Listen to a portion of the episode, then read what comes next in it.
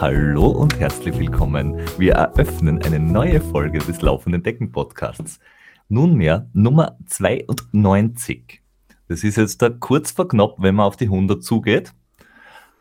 Außer im echten Leben, weil da wollen wir die letzten acht Jahre vom 100er durch noch, durchaus noch ein bisschen strecken. Aber bei uns geht es ja zacki zacki, alle zwei Wochen eine neue Folge, ein neuer Spaß. Ähm, wenn euch das gefällt, was wir tun, dann ähm, seid so nett und gebt uns fünf Sterne auf iTunes und folgt uns auch bra, äh, bra, bla, bla, bla, brav und fleißig, wollte ich sagen, nicht blav. Ich bin nicht Graf Blacula äh, auf Spotify und ladet euch uns immer brav in eurem Podcatcher, auch gern mit Abo. Schaut euch unsere Webseite an. Da kommentieren wir immer alles ganz äh, nett, geben alle Links rein. Wir findet uns auch auf Instagram, Twitter, Facebook und keine Ahnung, wo ihr uns sonst noch finden könnt. Noch nicht auf TikTok, aber wir arbeiten dran, wir arbeiten dran. Wollen wir, wollen wir wirklich so, sind wir so cool, dass wir auf TikTok dürfen?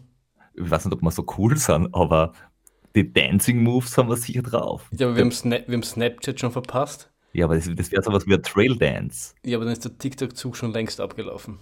Ja, und auf was springen wir dann auf? Was ist das Neue? Ich weiß nicht, wir sind noch auf Strava, das ist auch ein bisschen äh, Ah ja, alte ist- Schule. Nee, das ist aber noch ein bisschen sehr, sehr oldschool. Auf Runalyze sind wir auch. Das ist schon eher new. Ja, ja. Aber ich meine, Strava ist halt mittlerweile vielleicht wieder schon so, so normal, dass auch wieder ein bisschen hip ist. Ach so, das ist, das ist schon ein bisschen ein Vintage-Touch. Ja, Oh, cool, cool. Endlich kommen wir in diese Gasse auch mal. Ähm, könnt und sollt und bitte auch tut, ist uns Geld geben. Einfach nur deswegen, damit wir uns das Trailbier auch leisten können, das wir gerne trinken. weil sonst kommt der Peter nur alle zwei Wochen zu einem Bier, weil mehr kann er sich nicht leisten. Ja, das ist ein Drama. Ähm, und ihr könnt uns natürlich gerne Ideen, Feedback und Fragen schicken, auf die wir gleich umschwenken, ähm, weil jetzt da kämen wir gleich zum Feedback-Block. Da muss ich, bevor ich das Mikro dem lieben Flo übergebe, ja noch eine glitze Kleinigkeit anbringen. Wir wurden jemanden empf- empfohlen, der gefragt hat, welche Laufpodcasts er sich anhören sollte. Und dann ist ganz toll drunter gestanden, ja, der laufenden Decken-Podcasts mit dem Kommentar, nicht immer informativ, aber immer lustig. Also, also mit nicht immer informativ kann ich mir ja aufrenten. Aber immer lustig?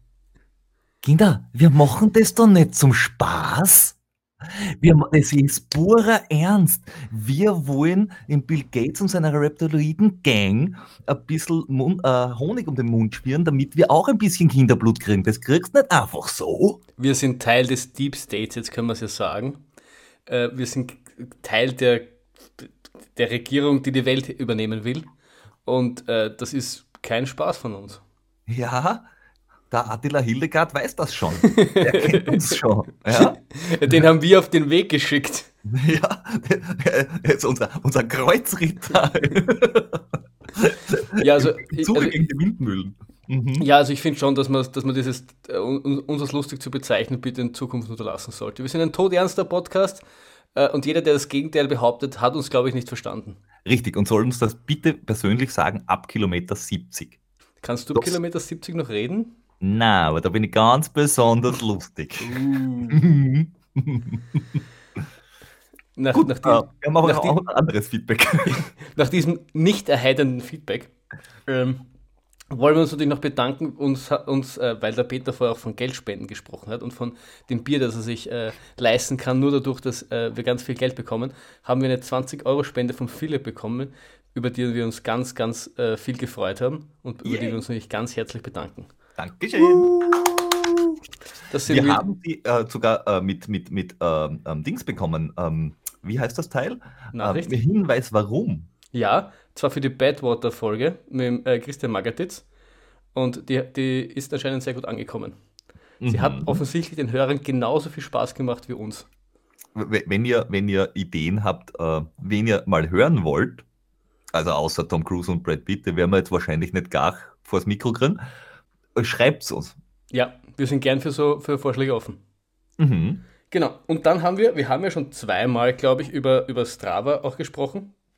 Und in dem Zusammenhang auch so ein bisschen über, über die Routenplanung, weil gerade ich immer gesagt habe, dass das einer der Hauptgründe war, warum ich die, das, warum mir Strava gefallen hat und auch einer der, der, der, Gründe eben war, warum ich jetzt Strava Premium oder wie sie das aktuell nennen, ich habe verliere den Überblick, ähm, warum ich quasi dafür zahle. Und dann hat uns ein, ein, ein lieber Zuhörer, der Mario, geschrieben und so ein bisschen ähm, seine Sicht der Dinge oder äh, Kommentar zu der Folge abgelassen.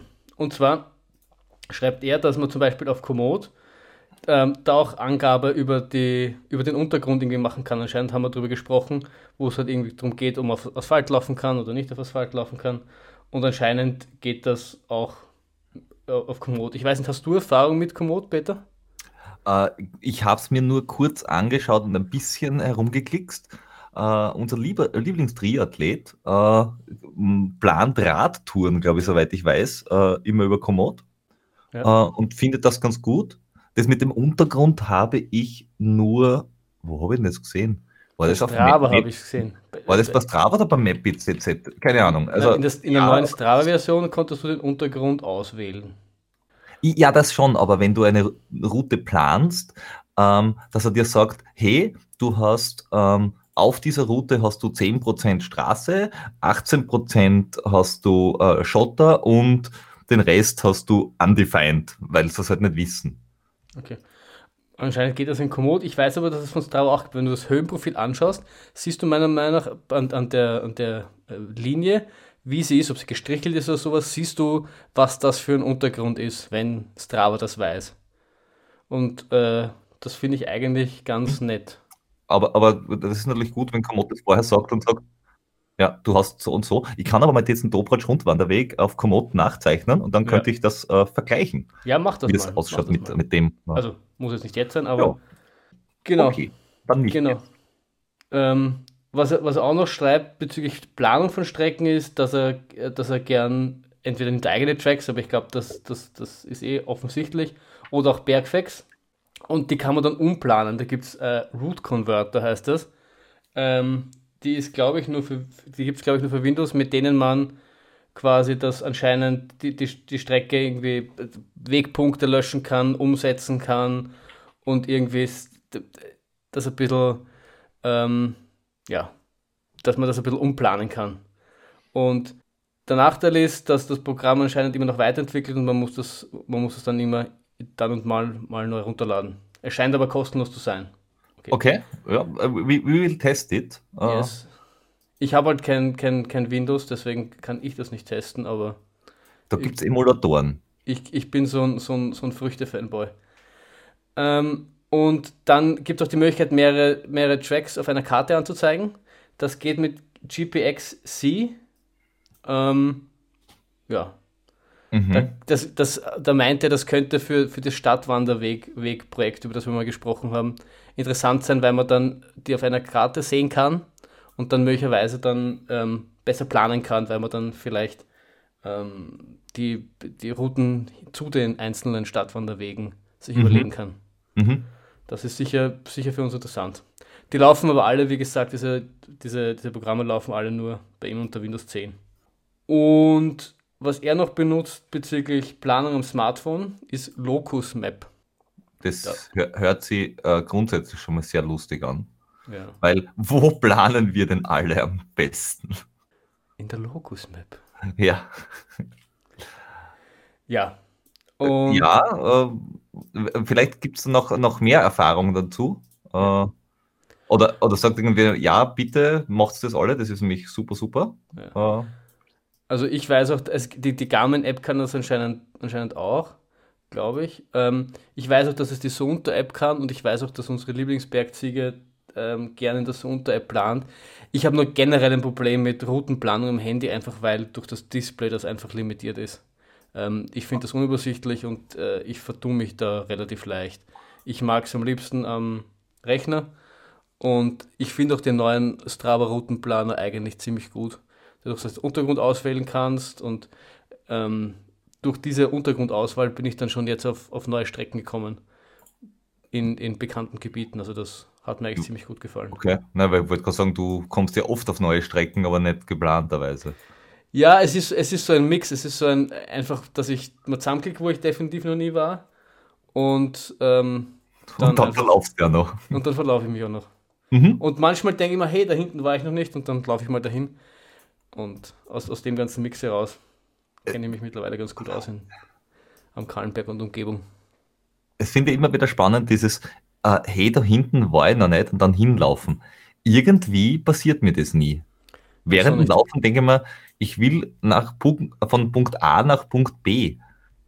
Und möglichst schnell Mhm. oder möglichst direkt. Ich, ich bin dann niemand, der ein extra Schleifviertel läuft, nur damit irgendwas, weiß ich nicht, damit ich auf 12 Kilometer komme oder auf, auf 25. Naja, wenn es 24 sind, dann sind es 24. Fertig. Na, das bin ich, das, da bin ich. Meistens habe ich entweder ein Ziel oder ein Höhenmeter im Kopf. Und oftmals, wenn es dann gerade gegen Ende, jetzt so zum Beispiel, über das wir, das wir vielleicht sprechen während der Innsbruck, wenn es jetzt um das geht und ich weiß, ich brauche bei dem Lauf 700 Höhenmeter, dann mache ich es oft nicht, weil ich weiß, den Weg, den ich laufe, der, da kriege ich die 700 Höhenmeter zusammen. Wenn ich jetzt anders laufen würde, komme ich vielleicht nur auf 600 und das taugt mir dann nicht. Aber wenn es nur auf Kilometer geht, dann ist es ja quasi wurscht, wie ich laufe. Im schlimmsten Fall laufe ich einfach zurück und meistens kenne ich mich dort, wo ich laufe, jetzt mittlerweile schon so gut aus, dass ich dann irgendwie wieder Wege finde, wie ich trotzdem noch in der gewünschten Kilometeranzahl nach Hause komme. Von daher Ja. da bin ich dann durchaus ganz experimentierfreudig. Aber mir, mir, mir geht es halt, wie soll ich sagen, mir geht es halt selten nur darum, von A nach B zu kommen, sondern mir geht es meistens um eine Distanz oder, oder, eine, oder eine Höhenmeter, die ich erreichen will. Okay, na, na. Aber ich habe schon, ich hab schon mit der, mit der Bergziege festgestellt, wie ich, wie ich da einmal die Route geplant habe, die, die, die, nicht so, die nicht so optimal war äh, ähm, aus seiner Sicht, dass ich da nicht so der St- Stilist bin, da, dass mir die, die, die Route irgendwie von der Ästhetik her so besonders wichtig ist, dass ich da jetzt wirklich von A nach B komme und weiß, wo ich hinlaufe und wo ich drüber laufe. Äh, das ist mir dann meistens nicht ganz so wichtig. D- Das verstehe ich wiederum. Also, ob es schön ist, ist mir meistens auch ziemlich wurscht. Naja, Na gut. so, so hat halt jeder sein Pinkerl zu tragen. Richtig. Weil, ich meine, da, da, da, da, da, da legt, da, wie soll ich sagen, da ist natürlich recht offensichtlich, dass man darauf äh, kontert, schön bist du selber nicht. Weißt Da ist, kann dann natürlich Schönheit nicht so wichtig sein. Naja, ich denke mir immer, wenn einer schon in der Gegend strahlt, dann muss es ja die Gegend nicht tun. Okay, lassen wir das einfach so äh, im Raum stehen und widmen uns der aktuellen Stunde. Einen Moment. Bist deppert, hä? Ja, er, er, er stundet, er stundet ganz aktuell. Ja. Ich bin, ich bin begeistert. Was haben wir denn als ersten Punkt, Peter? Ähm, wir, wir haben als ersten Punkt ähm, den ein, äh, wir, haben, wir haben einige Punkte zu äh, dem Thema FKT, weil das ist ja wirklich das äh, trendy Thema 2020. Äh, weil wenn niemand zusammenlaufen kann, äh, versuchen die Leute halt alleine zu laufen und das halt auf definierten Routen, was ich grundsätzlich sehr gut finde und ich kann dem echt, je länger ich dem, das Ganze verfolge, äh, umso spannender finde ich es. Und auf dem Tahoe Rim Trail, den haben wir ja schon letztes Mal erwähnt, die ganzen unsupported Rekorde, die aufgestellt wurden. Jetzt wurde auch der supported Rekord vom Kilian Jornet geschlagen, vom Adam Kimball. Der war fast eine Stunde schneller. Was jetzt äh, dem, dem äh, Kilian Jornet mal eine Stunde davonlaufen, musste man machen. Muss man machen, definitiv. Und er hat ja auch in seinem Buch, ähm, dessen Titel mir jetzt nicht einfällt, hat auch über diesen Rekord gesprochen. Das sind ja schon 200 Meilen, wenn ich mich das, wenn nicht sogar ein bisschen mehr, irgend sowas in der, in der Hausnummer. Und äh, das ist kein, kein Zuckerschlecken. Na, also da muss man sagen, Hut ab, da, da hat er einen rausgehauen. Der hat einen rausgehauen. Ähm, auf dem Pennine Way äh, ähm, oder Pennine Way oder wie auch immer das Teil heißt, von dem wir auch Penine Way. Ja, Benine Way, von dem wir auch neulich ähm, schon gesprochen haben, wo der John Kelly einen, ich glaube, 40 Jahre alter Rekord war, oder 30 Jahre alten äh, FKT-Rekord unterboten hat. Kaum hat er ihn aufgestellt, hat sein Freund da, äh, Damian Hall sich gedacht, haha, was du, was du kannst, kann ja, nur schneller. Und hat sie ihm, ich glaube, ein paar Tage danach direkt weggenommen wieder den äh, fastest known time. Genau, am 16.07. war der John Kelly dran nachdem der Rekord seit 1989 da war. Und am 24.07. war der Damian Hall nochmal drei Stunden schneller. Ja. Also der John Kelly hat gebraucht zwei Tage, 16 Stunden, 46 Minuten. Das war fast eine Stunde schneller als der Rekord 1989, der bei zwei, Stunden, äh, zwei Tagen, 17 Stunden, 20 Minuten und 15 Sekunden lag. Und der Damon Hall hat das nochmal ganz ordentlich unterboten mit zwei Tagen, 13 Stunden, 35 Minuten und 15 Sekunden. Respekt. Das Aber der hat das einfach gescheit gemacht, weißt der, der hat gewusst, der Haverer, der macht es jetzt. Der schaue ein bisschen zu. Und dann, wenn ich weiß, wie es geht und wenn ich weiß, wo er die Fehler gemacht hat, dann. Das ist auch schneller. Ja. Ja, ja, guter Konter, guter Konter. Ja. Das und, ist aber nicht, nicht ja. der einzige. In unserem FKT Triple kann man sagen, gibt es ja auch noch den Arizona Trail, über den Na, wir auch schon. Der Colorado Trail. Hast du dich verschrieben? Ja, ich habe mich verschrieben, ich habe es gerade ausgebessert, du hast es noch nicht gelesen. Ach so. Ja.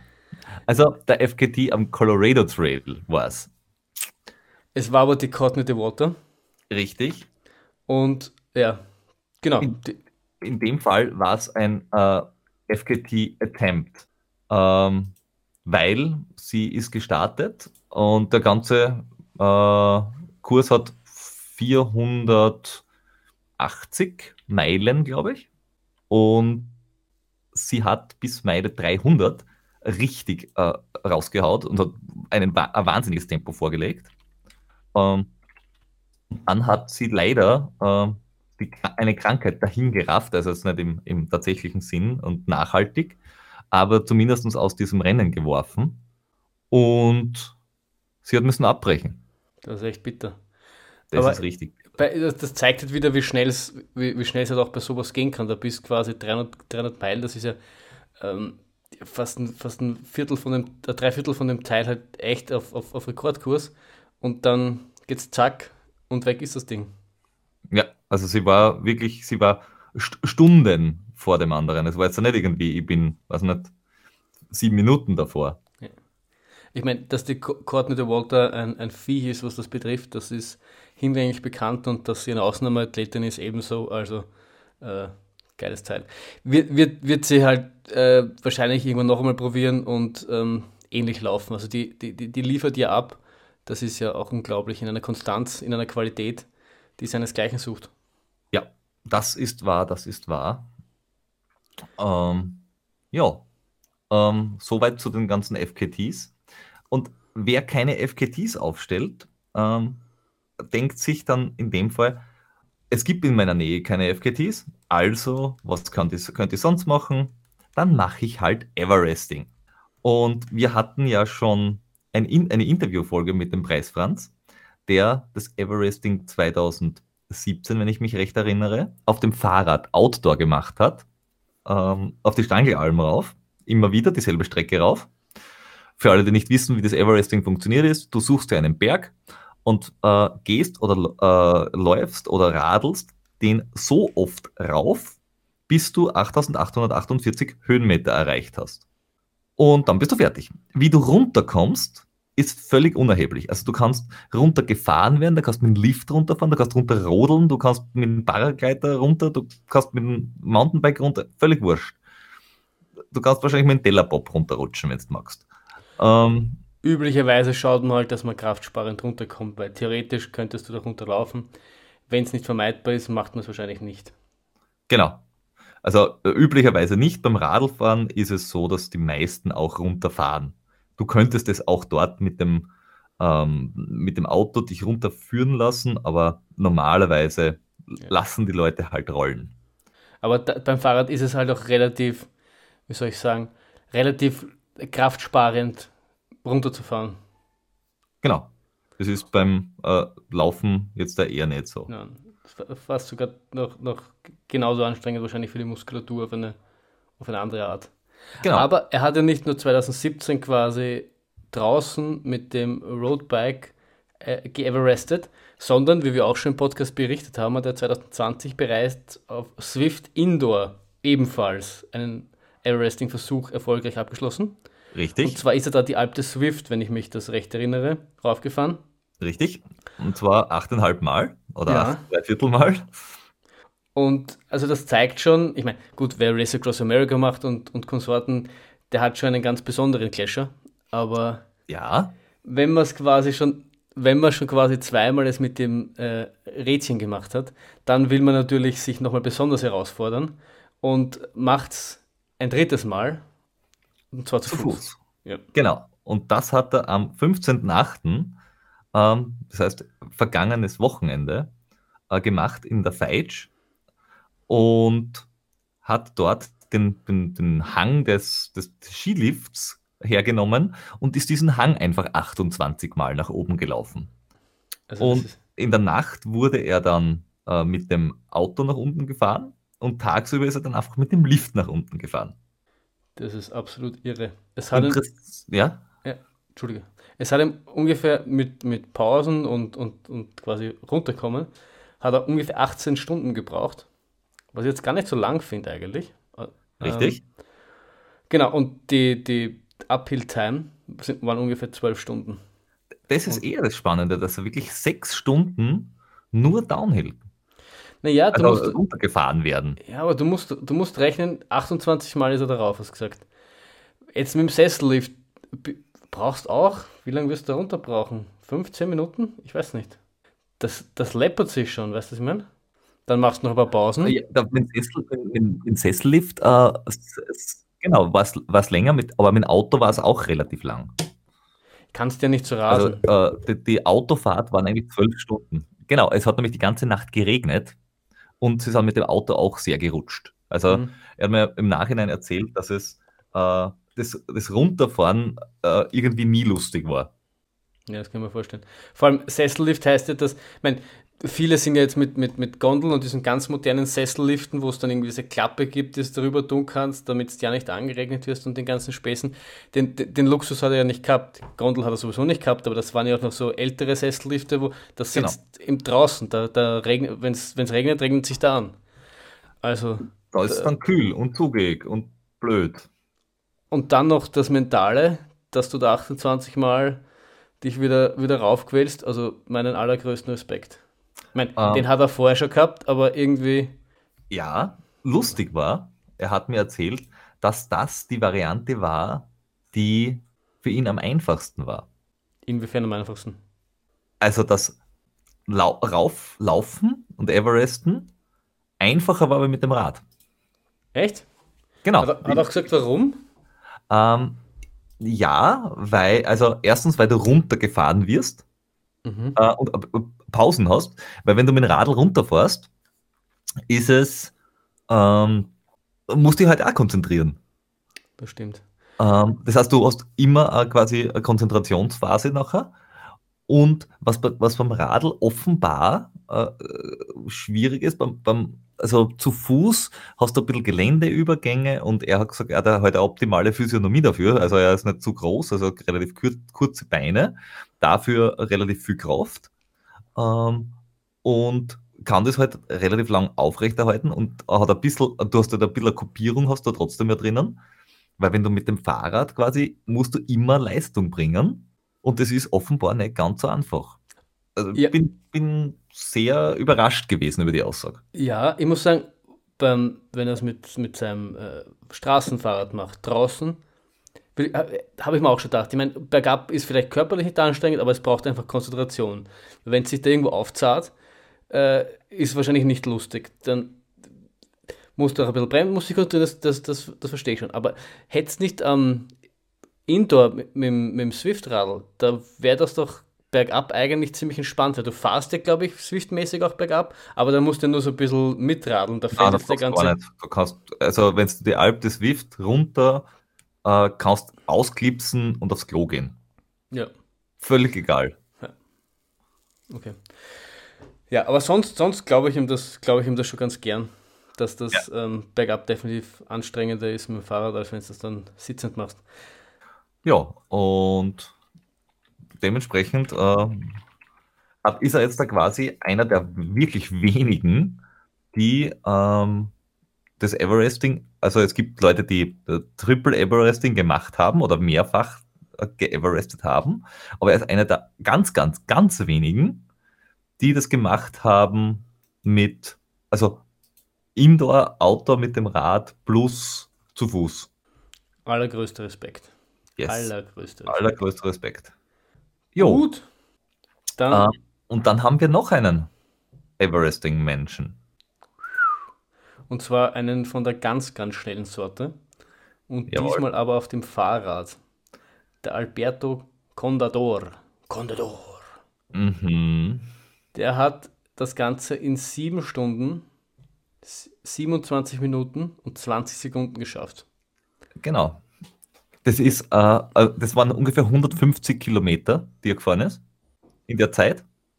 Der ist 78 Mal den Berg, denselben Berg rauf, der irgendwie 3% Steigung hatte. Ja. Und hatte zu einem gewissen Zeitpunkt anscheinend eine Höchstgeschwindigkeit von 96 km/h.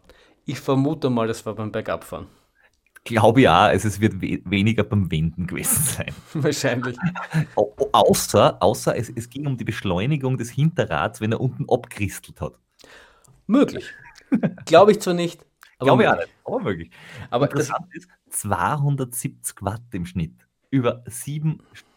38. Das ist viel, das oder? Das ist hart. Das ist sehr viel.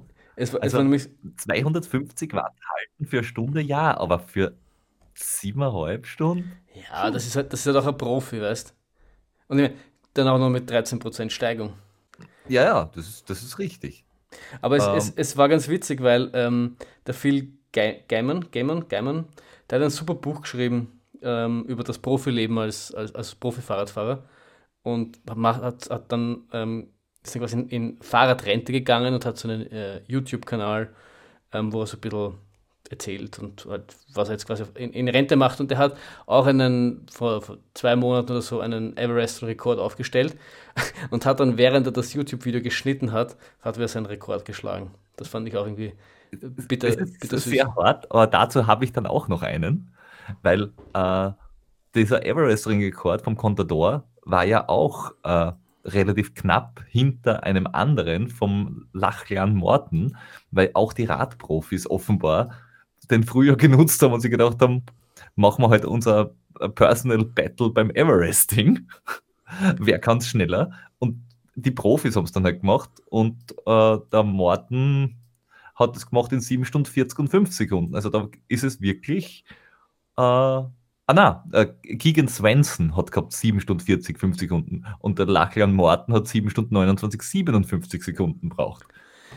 Ja, ich meine, ich, grundsätzlich glaube ich schon, dass es dieser Tage einfach schwierig ist für einen äh, Profi-Radfahrer, weil halt die Rennen ausbleiben und das natürlich auch finanziell eine angespannte Situation ist. Und andererseits, das sind halt auch vom Typ, vom Typ her einfach Wettkampftypen. Die, die, die stehen halt auch bis zu einem gewissen Maß drauf, sich einfach mit anderen zu messen. Und wenn du jetzt fast ein Jahr lang dich irgendwie äh, nicht messen kannst, denen fehlt einfach was. Ja, deswegen finde ich diese FKT-Geschichten und Everesting-Geschichten sehr cool, weil sie auch recht ortsunabhängig sind. Oder zumindest ähm, äh, hast du selber die Möglichkeit, eine, dir eine Strecke zu suchen, beim Everesting, beim FKT natürlich nicht, äh, wo du sagst, die entspricht dem, wie ich fahren kann oder laufen kann, am besten.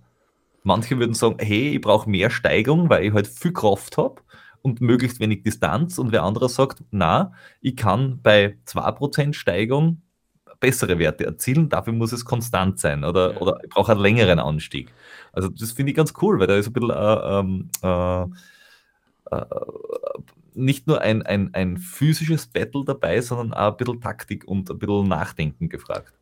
Gebe ich dir hundertprozentig recht. Ich würde sogar argumentieren, dass es beim FGT genauso ist. Natürlich, wenn du jetzt von einem speziellen FGT, FGT redest, natürlich nicht. Aber wenn du jetzt FGT sowie Everesting als, als, als ein großes Ganzes nimmst, kannst du dir auch quasi den, den FGT aussuchen, der für dich passt. Wenn du jetzt, ähm, so, wie, so wie du einfach eine logische Route um einen Berg hast, nimmst du die, wenn du jetzt sagst, nein, ich bin aber eher einer, der es alpiner mag, dann nehme ich was, keine Ahnung, die, Watzmann um, um, um, um, um über, also wo es drüber laufen. Ja. Äh, du kannst dir ja den, den FGT aussuchen, den du willst und den dann attackieren.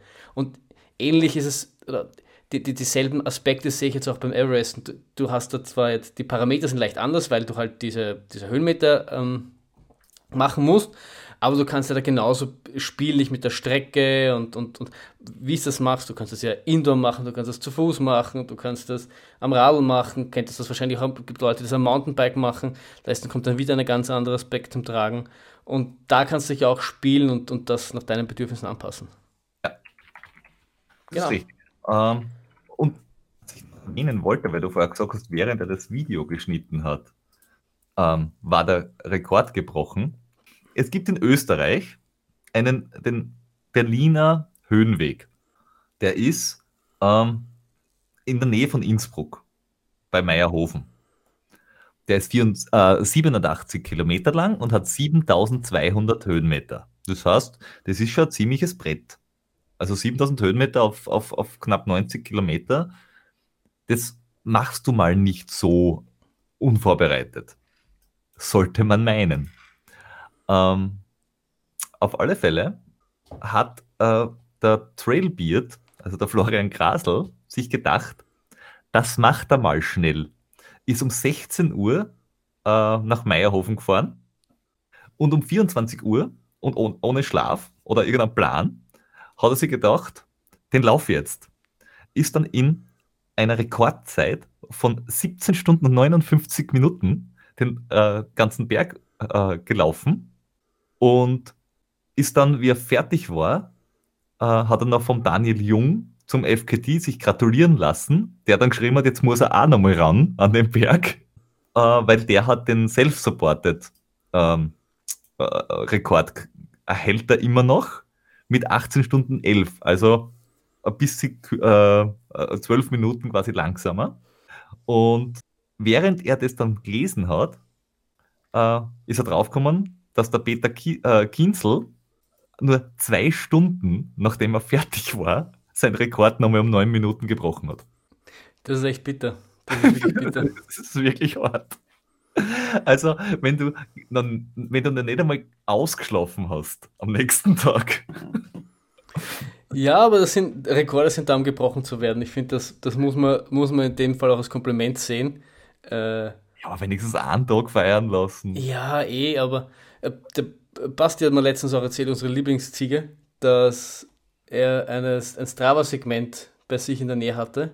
Und da hat er sich gedacht, das attackiert er. Da ist er am Sonntag, am Nachmittag ist er da, ist er da entlang gebrettert, hat dann einen, einen mittellangen Lauf gemacht. Und jetzt sagt am Schluss, haut er dann noch einen raus und hat, hat sich den dann geholt um irgendwie, es waren so 600 Meter so eine, bei ihm in der Gasse, also keine Ahnung und äh, hat ihn dann um 10, 12 Sekunden unterboten, nur um zu sehen, dass drei Stunden später der ehemalige Rekord hat, dass sich dann wieder zurückgeholt hat.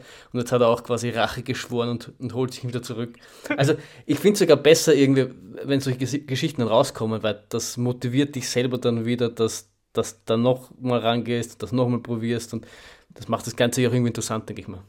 Kenne ich, weil ich war ja äh, letztens in der Steiermark äh, und habe mir einen, ein Downhill-Segment geholt, ähm, weil ich gesehen habe, oh, da ist ein Downhill-Segment, habe mir das geholt, bin jetzt vor einer Woche wieder dort gewesen, äh, bin ähm, den, denselben Lauf gelaufen, habe leider mein, mein Ziel von einer Stunde um 26 Sekunden verfehlt.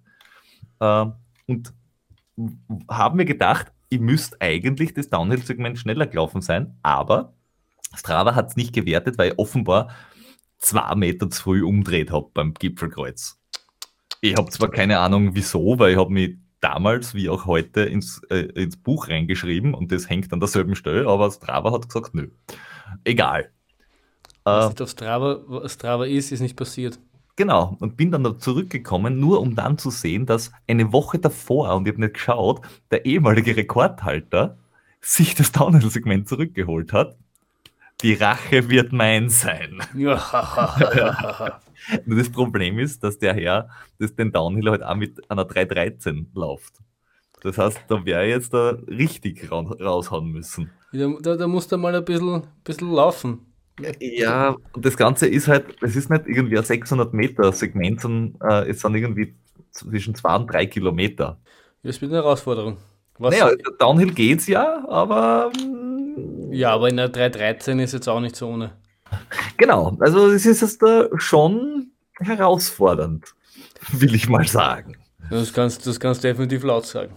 Aber wir, es werden ja nicht nur auf Strava die Rekorde links und rechts gebrochen, sondern auch in der 5000 Meter Welt Ja, äh, läuft man sogar Weltrekorde.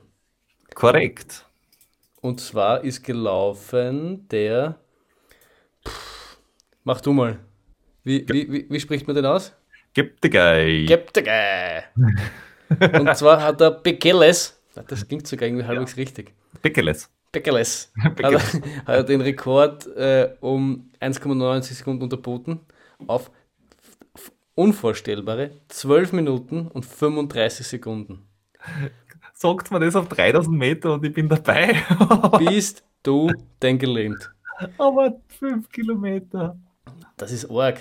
Das ist ist- wirklich arg. Das ist auch für einen, einen, einen Andy Voitscher, der jetzt da dieses Wochenende seinen 35. Staatsmeistertitel geholt hat. Was läuft, was, was, läuft denn der Walter in der, auf, auf die 5000? Ähm, ja, der Andy Voitscher hat äh, am 11.07., das war jetzt zwar jetzt noch nicht bei den Staatsmeisterschaften, äh, aber da ist er gelaufen eine 13,36, das ist eine Minuten langsamer. Und 13,36 ist jetzt aber auch nicht langsam. Ich hätte ich hätt, ich hätt eine 14 geschätzt, das noch davor steht, aber das geht eigentlich. Ja, es ist, ja, ist noch immer viel. Ist noch immer viel. Aber ja, meine, er läuft den Halbmarathon 1,06. Das ist halt, das ist hart. das ist wirklich hart. Lass, uns, lass, uns, lass uns gar nicht drüber nachdenken, Peter. Das sind, das sind Na, gehen, wir, gehen wir zum nächsten Thema. Also, ähm, Weltrekord 5000 Meter, 12,35. Äh, Probiert euch dran. Wenn es fertig seid, gebt uns Bescheid. Wenn es kein Video gibt, ist nie passiert. ja richtig. Wir laden euch sogar Ähm, zum Interview ein, wenn es unterbieten können. Ja, genau. Ähm, und es muss natürlich gültig sein, weil ähm, es gab auch einen Stunden-Europarekord.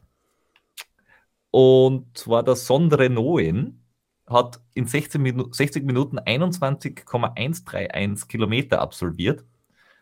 Das ist echt schnell. Das sind nämlich 21,131 km/h. Wie hast du denn das jetzt ausgerechnet? Ja, ich bin da äh, hö hö hö höchst grandios im Kopfrechnen, sage ich da nur. Ähm, aber er ist gelaufen mit dem Nike Next Percent Schuh, also mit diesem komischen hä hä hässlichen Rückflossenteil. Mhm. Und der ist nicht mehr zugelassen, weil der World Athletics Verband das Schuhreglement modifiziert hat. Es war nämlich bisher so, dass eigentlich nur drinnen gestanden ist, ja, ähm, deine Schuhe dürfen da eigentlich keinen äh, mechanischen Vorteil bringen. Fertig. Also Das war irgendwie so Ja. zwei Sätze, weil es sind halt Schuhe. Fertig. Ähm, und nachdem das auf, auf ähm, Langdistanzen laufst du ja eh nicht mit Spikes oder so, dementsprechend hast du da keine großartige, äh, keine großartigen großen äh, oder, oder ganz detaillierten Regeln gegeben. Jetzt äh, allerdings äh, stehen wirklich solche Dinge drinnen wie die Sohle da- darf nicht dicker sein wie 40 Millimeter. Äh, er darf nicht mehr als eine äh, ein, äh, Embedded Plate haben. Also er darf, darf, darf, darf, jetzt nicht irgendwie äh, so Sandwich-Plattenbau, Sprungfedern-Teil drinnen haben zum Beispiel. Ja. Ähm, wenn er Schuh, wenn er Schuh-Spikes hat, ähm, dann darf das ein bisschen anders sein. Ähm, dann darf die Sohle aber auch nicht mehr als 30 Millimeter haben und so weiter und so fort. Also da ist jetzt da wirklich äh, sehr viel drauf geschaut worden, dass sie einerseits äh, den Fortschritt, nennen wir es mal, von der Schuhentwicklung äh, nicht komplett unterbinden, aber dass sie jetzt da nicht irgendwie wahnsinnig äh, Bauweisen zulassen. Und ich bin mir ganz, ich bin mir selber nicht ganz sicher, was ich davon halten soll. Schwierig. Weil, weil das kann, es kann so in die Richtung Formel 1 gehen, dass sie dir am Schluss vorschreiben bei den Schuhen, weiß ich nicht, ob, ob die Noppen links oder rechts drehend sein müssen ähm, oder ob die Streifen am Schuh, äh, ob die genäht oder geklebt sind. Äh, also wenn so wahnsinnig wird, dann ist schlimm. Ja, Ja. Andererseits, wenn es dann halt irgendwie äh, irgendwelche hochgezüchteten Wahnsinnsschuhe hast, die irgendwie 20 Kilometer halten dafür wahnsinnigen Rebound haben, ist auch ein Scheiß. Oder so wie es derzeit ist, dass, dass du quasi nur einen, jetzt bei der Formel 1, einen Reifen haben kannst und dann kann, geht er nur mit einem Schuh laufen. Ich weiß es auch nicht. Ich, es gab ja schon beim, beim wieder zwei Stunden, wieder Marathon-Rekord unter zwei Stunden war den, den Aufschrei, dass quasi das mit den Schuhen ja manipuliert oder verzerrt oder sowas. Ich finde es irgendwie, es ist eine Diskussion, die, die mir irgendwie so ein bisschen wurscht ist. Für, das, für die Profis ist wichtig und, und, und, und, und es mag schon irgendwie für Fairness sorgen. Aber ich bin ein, ein ganz normaler Hans Wurst, wenn da jetzt irgendwer ein Rekord aufsteht, das ist zwar schön und irgendwie spannend bis zu einem gewissen Grad auch, aber pff, weiß ich nicht. So, so sehr, dass da na, für mich ist, ich, ich weiß, was du meinst. Für mich ist es nur dann spannend, wenn du jetzt hast, okay, du willst bei einem Wettkampf antreten und du hast halt einen bestimmten Schuh, der, der da halt taugt, weil du laufst jetzt da nicht den Schuh X, weil du sagst, oh, der ist jetzt da 0,4 Sekunden pro 100 Meter schneller. Das, das, das tut ja unser einer nicht, weil es wurscht ist. Äh, aber wenn du bei einem äh, Rennen mitmachst, wo du dir vielleicht sogar Chancen ausrechnest und wenn es nur irgendein Volkslauf ist und am Schluss sagst, ja, na, das war aber nach den Regeln von XY und weil du die Schuhe gehabt hast, bist du disqualifiziert und du denkst so, what? Why? Ja, das schon. Also da, wenn es solche Ausmaße annimmt, dann bin ich definitiv bei dir, dann ist es, dann ist es zu viel, weil im Laufsport soll es meiner Meinung nach immer ums Laufen gehen und da geht es einfach darum, wer seine Beine am schnellsten von A nach B bewegen kann. Und ob da jetzt, ich finde generell, dass um das Thema Schuh viel zu viel Damm-Damm gemacht wird. Äh, das, das, äh, es, mag, es ist sicher wichtig und, und je nach dem Untergrund und so unterschiedliche Schuhe, ja, mag schon sein, aber so sechs Paar Schuhe zu Hause haben für, wenn es zwei Millimeter Niederschlag gibt, nehme ich den und wenn es zehn gibt, nehme ich den und den nehme ich, wenn es 70% Stein ist und den nehme das finde ich alles ein bisschen, bisschen zu übertrieben und das ist genauso mit, mit dem Reglement, finde ich ja, wenn es die Profis brauchen, sollen es machen. Ich muss, ich muss damit nichts zu tun haben. Weißt ja, bin, bin, ich bei dir, bin ich bei dir. Aber es hat, es, war, es hat mich auf alle Fälle gewundert, weil es offenbar der erste war, der quasi äh, disqualifiziert wurde, weil, weil Schuhe. Ja. Die Frage, die Frage ist auch, wie, wie sehr das dann für einen wirklich relevant ist, weil ich denke mal, wenn, wie du das Beispiel genannt hast, jetzt laufe ich da irgendwo mit, stelle einen neuen persönlichen Call auf und werde dann möglicherweise disqualifiziert, weil das nach irgendeinem Regelwerk irgendwie der Schuh nicht passt oder so wie du damals bei den 800 Meter so irgendwie disqualifiziert worden bist, wo wir noch immer nicht wissen, warum. Ähm, ich weiß gar nicht, ob mir das nicht, nicht sogar egal wäre, weil ich weiß, dass ich gelaufen bin, äh, das reicht mir dann meistens auch. Da ist mir dann relativ egal, ob ich dann in einer, in einer Wertung drinstehe oder nicht ja, ich habe es für mich selber auch quasi als meine Bestzeit über 800 Meter ist X. Äh, das das habe ich für mich selber auch abgespeichert, weil es egal gewesen wäre. Wenn jetzt allerdings, wie gesagt, wenn, wenn jetzt da, du laufst dann an, von mir aus beim, beim Wienerwald Ultra diese, diese Kurzdistanz und es geht darum, ob du Vierter oder Fünfter wirst oder Dritter wirst von mir, dann bist du im Stockel oder nicht. Und sie sagen dann, ja, na, leider nicht, du bist disqualifiziert, dann, dann würde ich mich schon ärgern, weil ich sage, okay, ich habe ich hab was zahlt dafür, dass ich mitlaufe und, dann, und danach sagt man, dass die Schuhe nicht okay waren. Ja. Ja. Also so, sowas würde mich ärgern einfach. Ja, ja, vielleicht ein bisschen. Also mir ist das einmal schon passiert, dass ich dann, weil es mir wurscht war, den fort, fortlaufen lassen habe und dann bin ich draufgekommen, dass das der, jetzt dann der fünfte war und ich der sechste und ich dann damit nicht bei der Siegerehrung drankommen bin. Das ist mir eigentlich, glaube ich, relativ egal. Da, da, ich habe dann, hätte dann eher mehr so, eher so mehr so Anreize, wenn ich da, also Ansporn, dass so wie damals beim Halbmarathon, wenn ich die 1,30 um drei Sekunden verpassen würde, sowas würde mich ärgern. Und ja. ansonsten auch bei, also ich mache bei Rennen nicht mit, um in einer Wertung zu stehen, sondern weil die quasi ähm, es mir ermöglichen, eine gewisse Strecke zu laufen. Gerade bei Trailwettkämpfen, jetzt, wenn ich, keine Ahnung, nimm, nimm Matera als Beispiel her, weil es mir gerade einfällt, das kannst du wahrscheinlich schwer selbst organisieren, dass du quer über die ganze Insel laufst. Dazu machst du bei einem Rennen mit, dass dir quasi viele Dinge einfach abnimmt. Das Einzige, ja. warum, warum mich eine Disqualifikation bei gewissen Rennen stören würde, wäre halt wegen den UTMB-Punkten. Weil da ist natürlich schon wichtig, dass ich irgendwo genannt wird und nicht als, als, als disqualifiziert genannt wird, da kriege ich die Punkte nicht. Aber ansonsten. Ja, ja, verstehe. Ja. Ähm, ja, gut. Ähm, einen haben wir noch. Einer geht noch. Und zwar einer geht noch, nämlich wir bleiben bei Stundenweltrekorden. Äh, und das ist was, was nur Österreicher interessiert und davon nur manche. Aber damit wir es auch gesagt haben und damit wir nicht ein reiner Laufwett, äh, äh, Laufpodcast sind, obwohl wir das ja natürlich sind und bei dieser Sportart auch gelaufen wird, äh, jetzt habe ich wirklich lange, lange Rutsche gemacht, hat die äh, Ivona Tadic den österreichischen Stundenweltrekord aufgestellt. Und das heißt, den Siebenkampf in 60 Minuten absolvieren und dabei die höchste Punktezahl. Ich habe nicht einmal gewusst, dass das gibt. Ich auch nicht. Anscheinend gibt es das. Wir freuen uns sehr, denke ich mal. Aber ich finde es ich find's eigentlich cool. Sieben, sieben Wettkämpfe in einer Stunde absolvieren, das ist eigentlich eine geile Geschichte. Ja. Und das ist ja, ist ja ziemlich divers, oder? Da musst du ja irgendwie von Hürden, Hürdenlauf und, und irgendwie. Äh, 100 Meter Hürden, Hochsprung, Kugelstoßen, 200 Meter Weitsprung, äh, Speerwurf und 800 Meter. Also, liebe Triathleten, wenn ihr es schon auf Multisport machen wollt, dann bitte ordentlich. Siebenkampf ist der Way to go.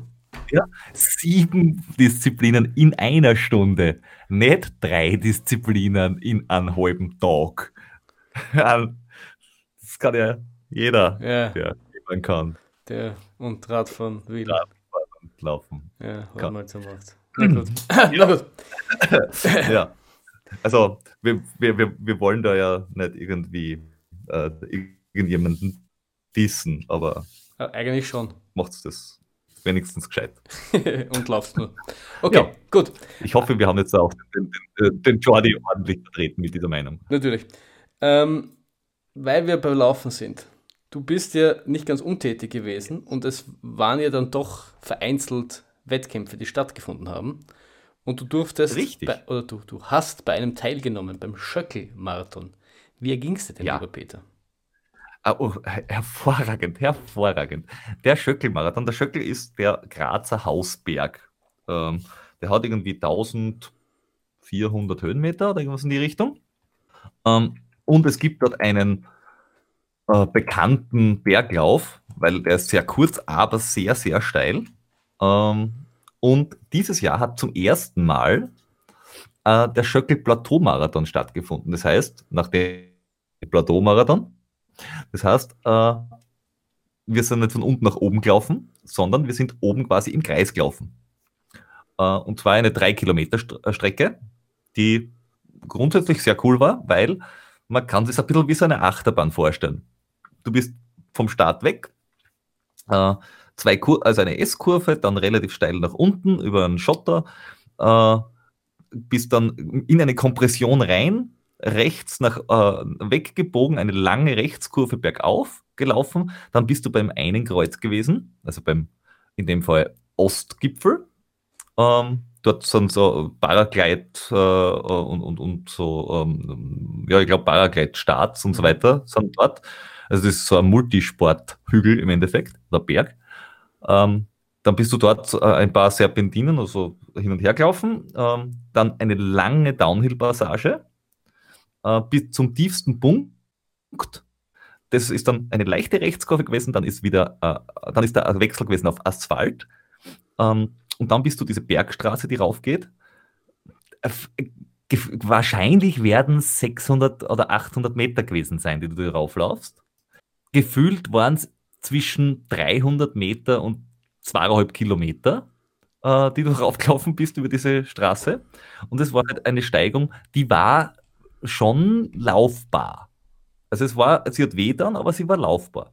Und dann bist du ähm, noch ein Stück Schotter oben gelaufen, bist dann bei dem anderen Gipfel gewesen, bist dann dort an dem Gipfelkreuz vorbei, über mehrere so äh, Kuhzäune, also so diese Weidegatter durch. Ähm, viele Wanderer waren dort oben auch und dann über ein bisschen Berg und Tal Richtung ähm, Alpengasthof, das da wo gleichzeitig auch Start und Ziel war. Paragleiter und Hängegleiter heißen die Teile, die ich vorher gesucht habe. Ähm, auf alle Fälle, das ist die Strecke, drei Kilometer lang. Wenn du einen Marathon laufen willst, hast du, du laufst die Strecke 14 Mal. Und es waren nicht wahnsinnig viele Starter, also insgesamt am Marathon Halbmarathon circa 50 Starter. Und es war nach, nach neuen Reglement Startregeln war es so, Marathonstarter waren natürlich weniger. Ähm, dementsprechend sind die gemeinsam gelaufen und das war kein großes Problem mit dem, mit dem Abstand. Und bei den Halbmarathon-Startern haben sie mehr oder weniger sowas wie ein äh, Starting Grid gehabt. Also jetzt da nicht fix einzeichnet, aber so ungefähr aufgeteilt, damit die nicht zu nahe aneinander, stehen. Okay. Ähm, war richtig cool organisiert. Ähm, also dieser äh, der, der Wirt oben hat es mit äh, finanziert. Also ich habe nachher erfahren, dass der, der Alpengasthof quasi die komplette Veranstaltung getragen hat, finanziell. Mhm. Ähm, es war auch kein Startgeld zu richten, also er war gratis. Okay. Äh, freiwillige Spende allerdings. Und bei ungefähr 50 Startern sind 900 irgendwas Euro zusammengekommen. Also es hat jeder durchschnittlich 20 Euro hergegeben. Das ist sauber. Äh, und der Veranstalter ist nachher hergegangen und hat gesagt, okay, nachdem wir quasi durchfinanziert wurden durch den Alpengasthof, nehmen wir das Geld äh, und sponsern das Ganze oder spenden das an eine bedürftige Familie oder eine Familie, die das braucht in der Gegend. Mhm. Ähm, und das habe ich ziemlich cool gefunden eigentlich. Ja.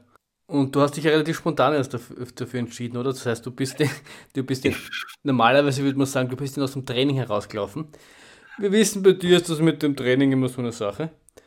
Ähm, und was bist du dann für eine Zeit gelaufen? Ich bin ihm halt einfach gelaufen. Richtig. Ich bin gelaufen eine 4,25 äh, und bin, muss sagen, gar nicht unzufrieden. Okay. Ähm, weil es waren äh, 1500 Höhenmeter. Mhm. Also die Strecke, die ich vorher beschrieben habe, du bist bei jeder Runde über 100 Höhenmeter gelaufen. Ja. Und wenn du das 14 Mal laufst äh, und da sind zwei relativ knackige Anstiege drinnen, die tun dann ab dem siebten, achten, neunten Mal ja echt weh, gell? Ja. Und vor allem, wenn du, Oh. so wie du beschrieben hast, du diese, diese Steigungen, die du normal laufen kannst, die aber dann wehtun, die tun hinten raus dann noch mehr weh, weil dann gehst du und da verlierst du doch viel Zeit. Richtig. Und das, das Schlimme ist, also wenn ich das Rennen ein bisschen rekapitulieren darf, ähm, wir sind äh, losgestartet und das Lustige war, äh, es gab genau einen, der die Strecke kennt hat. Ja. Also wir haben gesagt, so, ja, ob es irgendwer kennt, weil, weil vorher haben wir die Streckenbeschreibung äh, gehört, aber wir haben nicht gewusst, ob das ordentlich beschrieben ist nachher. Ja, es war gescheit auszeichnet, wir haben es vorher nicht gewusst. Und es war einer dabei, der, der kannte die Strecke und dann haben wir gesagt, passt, dem laufen wir nach, dem laufen wir alle nach. Und der hat aber gesagt, ja, nein, ich gehe es aber langsam an. Der Startschuss fällt und der brettert dort raus. Tempo, dass ich mir denke, leck, das darf doch nicht wahr sein. Wir hirschen ihm nach wie die Berserker runter über den ersten Downhill, wirklich im gestreckten Galopp, äh, rauf über, den, äh, über, über das erste Ding. Dann waren wir, äh, habe ich so geschaut, wir waren eine Fünfergruppe. Mhm. Ähm, also wir waren die Führungsgruppe aus Ja. fünf Personen und danach war schon mal ein Loch nach dem ersten Uphill. Und so noch ein Kilometer oder so. Ja. da habe ich gedacht, das ist nicht gut. Die sind natürlich dann trotzdem in Vollgas dort runterknallt, in einen, weiß ich nicht, 415er oder, oder einen Vierer-Schnitt Downhill, weil Mhm. warum auch nicht, äh, sind dann den ersten, äh, die, die erste Runde fertig gelaufen und nach der ersten Runde, nach den ersten drei Kilometer, schaue ich auf die Uhr und denke mir, puh, 440, Tja, das wird eng. Das wird wohl nicht gut ausgehen, dieses Lied. Das, das kann man wohl nicht so halten, nicht? Dann habe ich schon gedacht, also wenn du, wenn du da in der Gruppe bleibst, das wird Essig. Äh, du hast beim Start und Ziel hat man Möglichkeit gehabt, dass man seine eigene Verpflegung halt hinstellt. Ähm, und ich habe gar nicht den Trail-Rucksack mitgenommen, weil die Runden so kurz waren, sondern habe das alles hingelegt und habe Ja. nur die, die Flaschen gehabt. Und wenn du vorbeikommen bist, hast du sagen können, hey, bitte füllst mir die Flaschen bis zur nächsten Runde auf. Und die haben das total gut gemacht. Äh, also die, die Mannschaft, die das, die das dort erledigt hat, ganz großes Lob. Auf alle Fälle in der zweiten Runde äh, kommt von hinten einer vorbei, der Herr Mileder. Ich habe nachher ein bisschen nachgelesen. Äh, mir war schon klar, warum mich der überholt hat. Äh, weil der ist auch da noch an 450er Schnitt gelaufen. Und habe gedacht, hm, komisch, der ist aber flott. Und dann war ich dann irgendwie Dritter oder Vierter und bin dann ähm, in der zweiten Runde, beim zweiten Uphill, oder, beim, oder vielleicht warst du sogar schon in der dritten Runde, äh, von noch jemand überholt worden und war dann Fünfter. Mhm. Dann habe ich gedacht, oh, Fünfter kannst halten. Ich habe es aber nicht geschafft, dass ich äh, mitgehalten habe. Also sprich, äh, ich bin nicht hinter jemandem direkt gelaufen, sondern äh, ich wusste nur, vor mir sind halt noch vier. Ja. Aber ich habe es halt nicht gesehen. Ähm, bin aber trotzdem relativ zügig gelaufen. Das ist Runde um Runde gegangen. Und bei Runde sieben oder acht habe ich mir gedacht, boah, jetzt wird es aber echt anstrengend. Äh, vor allem, es hat halt auch 30 Grad gehabt dort oben noch. Mhm. Es war richtig heiß. Das war ja gerade, was das mit der Hitze so angefangen hat bei uns, oder? Genau, es, es war gerade mal ist es heiß geworden, dann war es richtig heiß und äh, das Problem war dann noch, dass du auf 1400 Höhenmetern auch 1500 Höhenmeter laufst. Also das ist, die Kombination war ein bisschen mühsam. Ähm, auf alle Fälle, ähm, bei, ich glaube, Runde 8 war es, kommt von hinten ein Läufer daher und denke mal, schau, dreh mich um, kommt der Herr Mileder wieder daher und überrundet mich. Warum nicht? Das ist das tut echt weh, weil ich war da ungefähr auf einem, ja, ich würde mal sagen, 540er Schnitt, 530er Schnitt, äh, also gesamt gerechnet, mhm. und habe mir gedacht, eigentlich geil, weil das heißt, ich komm, wenn alles gut geht, vier Stunden bis sie drüber, wäre halt schon richtig cool. Ähm, da wusste ich ja noch nicht, was noch kommt. Aber da, da war, war ich noch äh, guter Dinge. Und dann überholt mich der oder überrundet mich. Dann denke ich mir, das ist bitter. Lauf weiter, vor mir niemand, hinter mir niemand. Ich habe dann auch schon Menschen überrundet, äh, die halt das Ganze gegangen sind oder ganz langsam äh, gelaufen sind. Und dann ist irgendwie Runde 11, 12, ich denke mir, boah, echt anstrengend, echt mühsam. Und in Runde 13 kommt der Herr Mileder daher und überrundet zwei. ja. Das tut wirklich weh. Ich habe aber nachgeschaut, er ist beim letzten Grenzstaffel auf a 4,32 gelaufen. Also der hat schon was in die Beine. Ja, also der ist, wenn es um äh, die Top-Bewertungen geht, ist der ganz weit vorn. Hm. Also da äh, kann, kann, man jetzt da sagen, äh, gibt es Leute, die schneller sind? Sagst du drauf, ja, aber in Österreich jetzt nicht so viel. Ja. ähm, auf alle Fälle, er hat mich zweimal überrundet. Ich habe erfahren, bis auf den Zweitplatzierten, alle anderen auch. Somit war es also, gar nicht mehr so schlimm, oder? Dann war es nicht mehr so schlimm. Was wirklich schlimm war, ist, mein langsamster Kilometer, das war glaube ich in der letzten Runde bergauf, 9,26. Weil das war genau das, was du beschrieben hast. Da war nichts mehr mit Laufen bergauf. Mhm. Äh, ich bin es gegangen, habe für mich gefühlt Ewigkeiten gebraucht. Habe wahnsinnig viel Zeit liegen lassen in meinem Kopf. Mhm. Es ist aber echt nichts mehr gegangen. Äh, habe danach aber erfahren, dass die vor mir auch alle gegangen sind. Also bis auf die ersten zwei, also der dritte und der vierte, sind auch gegangen. Mhm. Weil die haben auch relativ schnell gemerkt, das geht nicht. Und das Schlimme ist, der erste hat äh, 40 Minuten Vorsprung gehabt auf den zweiten. 40 Minuten. Scheiß mich an. Nicht schlecht. Der zweite war schon äh, auf vier Stunden, ich glaube, sieben. Und was mir im Nachhinein, was du denkst, so, ach Gott, wenn du das gewusst hättest, oder wenn da das wer gesagt hätte, der dabei ist, oder sonst irgendwas. Äh, die nächsten drei, also drei, vier und fünf, wir waren sieben Minuten auseinander. Alle drei. Und, und du bist dann Fünfter geworden, oder wie? Fünfter geworden. Von fünf? Na, von 15, glaube ich, oder so. Oder von 16, die mitgelaufen sind. Ähm, ähm, wobei, wie gesagt, es hört sich nicht viel an, dass mitgelaufen sind, aber der Großteil war nicht schlecht, weil, wie gesagt, ja. ich bin mit einer 425. Von der Zeit her bin ich eigentlich zufrieden.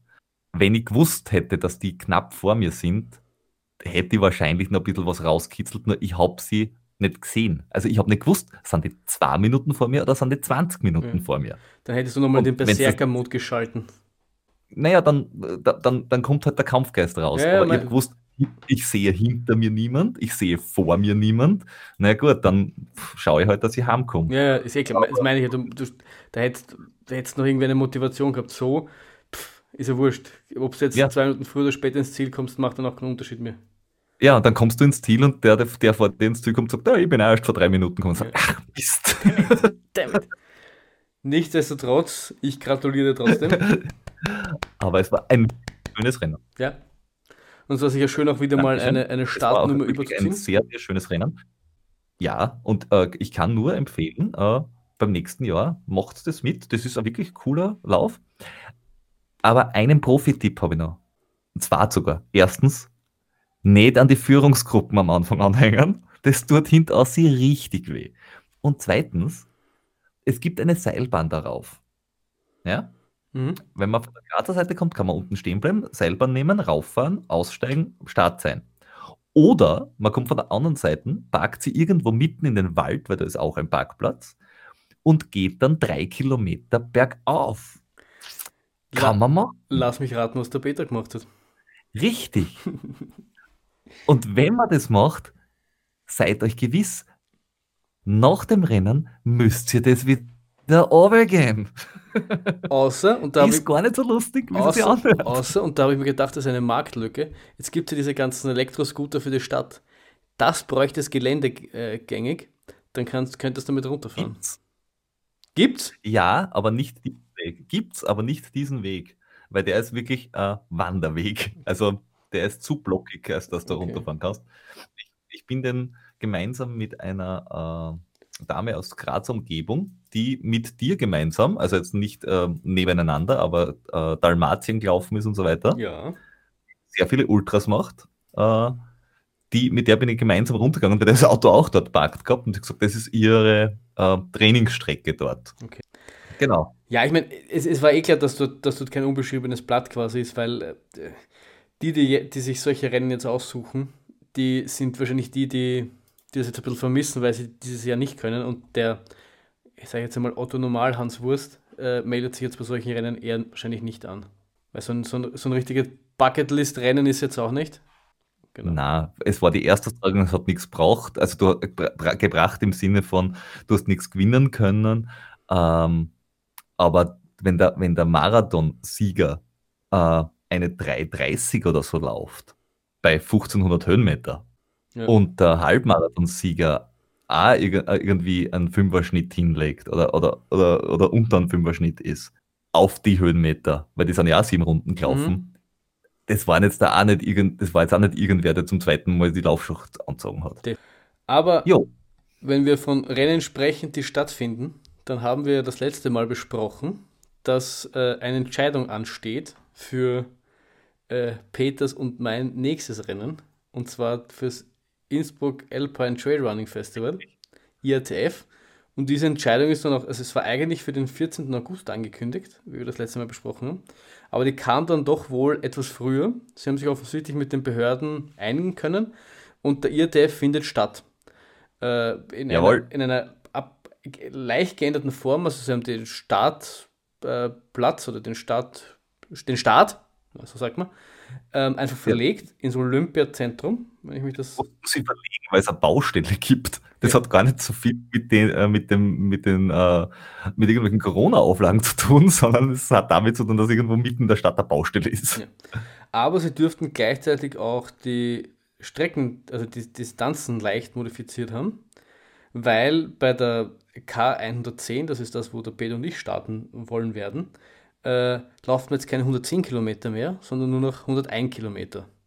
Und zwar läuft man davon, äh, läuft man darauf auf die, Auf, äh, auf die Mutterer Alm, glaube genau, auf die Mutteralm läuft man rauf. Ähm, dann noch Ja. über das Höttinger Bild. Bild? Ja. Und ähm, Batscher Kogel ist dann der letzte lange Anstieg, bevor es dann wieder runtergeht zum, zum Ziel. ich. Kof. Kofel. Meine ich eh, sage ich ja. Das Details. Details. Und lustigerweise, äh, was sie, also sie haben nicht nur die Strecke ein bisschen geändert in der Länge, sondern auch, ähm, wie sie stattfindet. Weil zuerst wäre der Weg gewesen vom GPX-Track, dass du äh, quasi aus Innsbruck nach Norden rausläufst und dann die Nordkette entlang ähm, dann hättest du nämlich diese, diese Berge äh, in der Mitte gehabt, im Endeffekt. Und jetzt da haben sie es, glaube ich, quasi ver verschoben. Höchsten Punkt der Strecke bei Kilometer, weiß ich nicht, 87 oder so. Ja.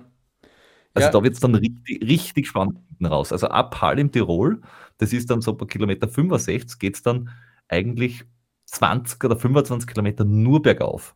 Ja, mit so leichten, mit so leichten Hacker drinnen. Da geht es dann bis, ich schätze mal 87 oder sowas, bis zum Batschakowel rauf. Aber es geht halt nie Genau. wirklich hoch rauf. Also der Batschakowel, der höchste Punkt, ist auf 1740. Ähm, und er ist auch, letztens im Fat Boys Run Podcast ist auch besprochen worden, er ist auch als Anfänger vom Untergrund her, als Anfänger-Ding eingestuft worden. Was auch der Basti irgendwie gemeint hat, dass es viel Forststraße halt ist. Also, das, das kriegen wir schon hin. Ja, es geht halt nur bergauf. Genau, und was sie auch noch geändert haben, ist die, der Startzeitpunkt, weil letztes Jahr hat, ist man um 4 in der Früh gestartet. Dieses Mal startet man am Freitag um 11 Uhr am Abend. Das heißt, liebes Peterle, eine Nacht ist dir sicher. Äh, ja, aber die Nacht ist gleich ganz am Anfang. Ansonsten wäre uns die Nacht wahrscheinlich auch sicher gewesen. Nein. Aber ich glaube, dass es mental besser ist. Weil wenn du startest in der Nacht, die ersten Stunden gehen und dann hast du Sonnenaufgang, dann wird es schön und so weiter und so fort. Wenn du um 4 Uhr in der Früh startest oder von mir aus um 6 Uhr in der Früh und du laufst dann irgendwie 20 Stunden oder 18 Stunden, dann laufst du in die Nacht hinein und das ganz am Schluss. das, Und ich glaube, das ist ein bisschen bitterer. Nein, nein, es, es ist, das würde ich gar nicht so sagen. Also meine Erfahrung ist, ja, die, die, die Nacht an sich als Anfang zu haben, ist definitiv äh, angenehmer, als sie ähm, als in der Früh zu starten und dann durch die Nacht durch zu müssen. So wie bei wie das beim Wood war, wo wir um 6 in der Früh gestartet sind und die, die, die Nacht, wo du dann schon äh, zwölf Stunden unterwegs warst, hat sich definitiv härter angefühlt, als wenn du in der Nacht erst startest. Soweit würde ich dir recht geben. Da warst du wahrscheinlich ziemlich atemlos, oder? Bitte? In der, in, in der Nacht warst du ziemlich atemlos, oder? Ja, definitiv atemlos. Da war, da war, da war mal vieles, der Jordan und ich. Ähm, aber ähm, nichtsdestotrotz, so bis 10 laufen, da, da, da wird es nur dunkel. Das ist, das, ist, das ist nicht Nacht. Meiner Meinung nach, äh, Nacht ist vor allem so zwischen 2 und 5 Uhr in der Früh. Das ist das, wo es es dann, es dann hart wird, weil einfach dann der, der natürliche Instinkt zum Schlafen irgendwie kommt. Und den hast du aber auch, äh, wenn du um 11 startest und dann relativ frisch die erste Nacht durchgehst. Du, du, zumindest äh, ist das meine Erfahrung und auch das, was man passt. Du hast immer irgendwann so einen, so einen Hänger, wo es halt, weil, der Körper einfach, das ist der Rhythmus, dass du irgendwann einmal, ins, der, der sagt irgendwann erst, oder geh ins Bett. Und du sagst ihm, nein, ich laufe da jetzt. Und diesen, diesen Kampf kämpfst du irgendwann. Und dann, wenn die Sonne aufgeht, geht er dann irgendwann weg. Und deswegen glaube ich schon, dass das, dass es nicht zu unterschätzen ist, grundsätzlich. Das muss man gewohnt sein. Ich, also ich finde es mit, mittlerweile nicht problematisch, weil das ich das schon öfters gemacht habe, quasi in der Nacht starten und eine, eine Nacht durchlaufen. Also mir macht das äh, keinen Stress mehr. Aber das muss man, das muss man auch erst einmal gemacht haben und die Erfahrung gemacht haben. Aber du hast den Basti Ja, und mich und Red Bull, also da alles gut. Ja, ihr werdet viel Spaß mit mir haben wahrscheinlich. Ja, wir freuen uns auch schon. Wir haben am Sonntag telefoniert, der Basti und ich, und haben gesagt, das wird, wird so viel Spaß werden. Ja, das kann ich mir gut vorstellen, dass es mit mir Spaß wird. Ja. Aber es ist zum Beispiel witzig, weil es ist, wenn du jetzt sagst, du laufst um 11 weg und äh, sagen wir, du laufst nur 12 Stunden. Es ist was anderes, ob du jetzt um 11 am Abend weglaufst und 12 Stunden laufst oder du um 6 in der Früh. Die Sonne macht einfach, oder dein, dein natürlicher Biorhythmus macht einfach ganz, ganz viel aus. Das ist irgendwie voll witzig. Und das ist einfach, ich finde das, ich find das Mhm. spannend und äh, mir, mir taugt das grundsätzlich, zumindest eine Nacht durchzulaufen. Ich mag das ganz gerne Ich bin, bin, ich bin schon sehr, sehr, sehr, gespannt. Ja. Äh, Gut, ja, du genau. hast Also, dir vor IATF auch was mitgenommen in den Urlaub. ja, genau. Also ich habe, dadurch, dass sich der jetzt so ein bisschen verschoben hat, ich war jetzt zwei Wochen auf Urlaub, ähm, ist der Urlaub natürlich jetzt trainingstechnisch in eine gar blöde Zeit gefallen, weil jetzt haben wir Ende Juli, Anfang August, das ist eigentlich so die, die Zeit, wo man so seine, seine Peak-Wochen Wochen macht und nochmal den, sich den letzten Feinschliff in IATF holt und in der Zeit fahre ich quasi in den Urlaub. Gut, gut zu wissen. Danke für den Hinweis. Das heißt, ihr müsst jetzt eigentlich viel laufen. Oh. Ja, für dich gilt das wahrscheinlich nicht. Du bist da, bist da wahrscheinlich ein bisschen anders als der Rest, von daher vergiss es einfach. Okay. Na, aber es ist, halt, es ist halt die Zeit, wo man, wo man irgendwie trainiert und wir, wir, wir waren jetzt nicht ganz untätig, aber wir sind jetzt viel Wand, spazieren gegangen und eher im Flachen und eher auch ein bisschen bergab, äh, meiner Freundin geschuldet. Aber ja, das ist halt kein, kein Trainingsreiz, so wie er jetzt wäre, wenn ich, wenn ich normal laufen würde. Und wenn man dann halt noch sieht, wie, wie, wie die Bergziege, die ja die verrücktesten Dinge gelaufen ist, da irgendwie 50 Kilometer mit 3000 Höhenmeter, du irgendwie 30 Kilometer mit, mit äh, fast 2000 Höhenmeter oder 1500 oder was auch immer du da äh, gemacht hast, da das, und man sitzt da im Apartment und hat oder in, liegt in der Therme am Nachmittag und äh, lasst, äh, lasst es gut gehen, da kommt man dann schon mal ins Grübeln, ob man, ob man da nicht ein bisschen was verpasst, ist vielleicht das falsche Wort, aber nicht vielleicht ein bisschen äh, hinterherhinkt. Obwohl es rational betrachtet wahrscheinlich keinen Sinn macht, weil man, man hat die Erfahrung, man ist gewohnt, man, man läuft ja nicht erst seit gestern und man hat dann danach eh noch vier Wochen Zeit. Aber so, da gibt halt so die kleine Stimme, die einem sagt. Was, und man müsste nur schauen, was du an Trainingskilometern dieses Jahr schon runtergerissen hast. Also. Ich, ich sage, rational betrachtet macht es keinen Sinn, aber, es, aber wir Menschen sind ja nicht immer rational und ähm, diese Gedanken kommen einem dann. Und äh, ich habe halt gedacht, was, was kann ich halt trotzdem irgendwie mitnehmen? Oder ich versuche halt dann trotzdem die Zeit irgendwie sinnvoll zu nutzen. Oder irgendwie, ja, weiß ich nicht. Ähm, und habe ein, ein ganz lustiges Buch gelesen und jetzt muss ich ein bisschen ausholen. Und zwar hieß das Achtsam Morden. Das ist, äh, ist nämlich ganz wichtig geschrieben, weil es um einen Typen geht, der, äh, äh, es ist keine wahre Geschichte, sondern es ist halt ein, ein Roman, der, der Rechtsanwalt da ist von einem äh, Verbrecher, so einem äh, Drogenboss und quasi nur gestresst ist und dann zu einem Achtsamkeitsmenschen geht, Coach geht, sich coachen lässt und dann eben Achtsamkeit in sein Leben bringt und halt anfängt dann zu morden, aber achtsam halt. Und es ist so ein bisschen witzig, so ein bisschen, bisschen teilweise auch ein bisschen, bisschen lustig, aber immer mit so ein bisschen, der, das Buch bringt einem so Achtsamkeitsübungen bei, wie man halt so im Moment ist und, und, und, und halt irgendwie Negatives aus, äh, abblocken soll und so.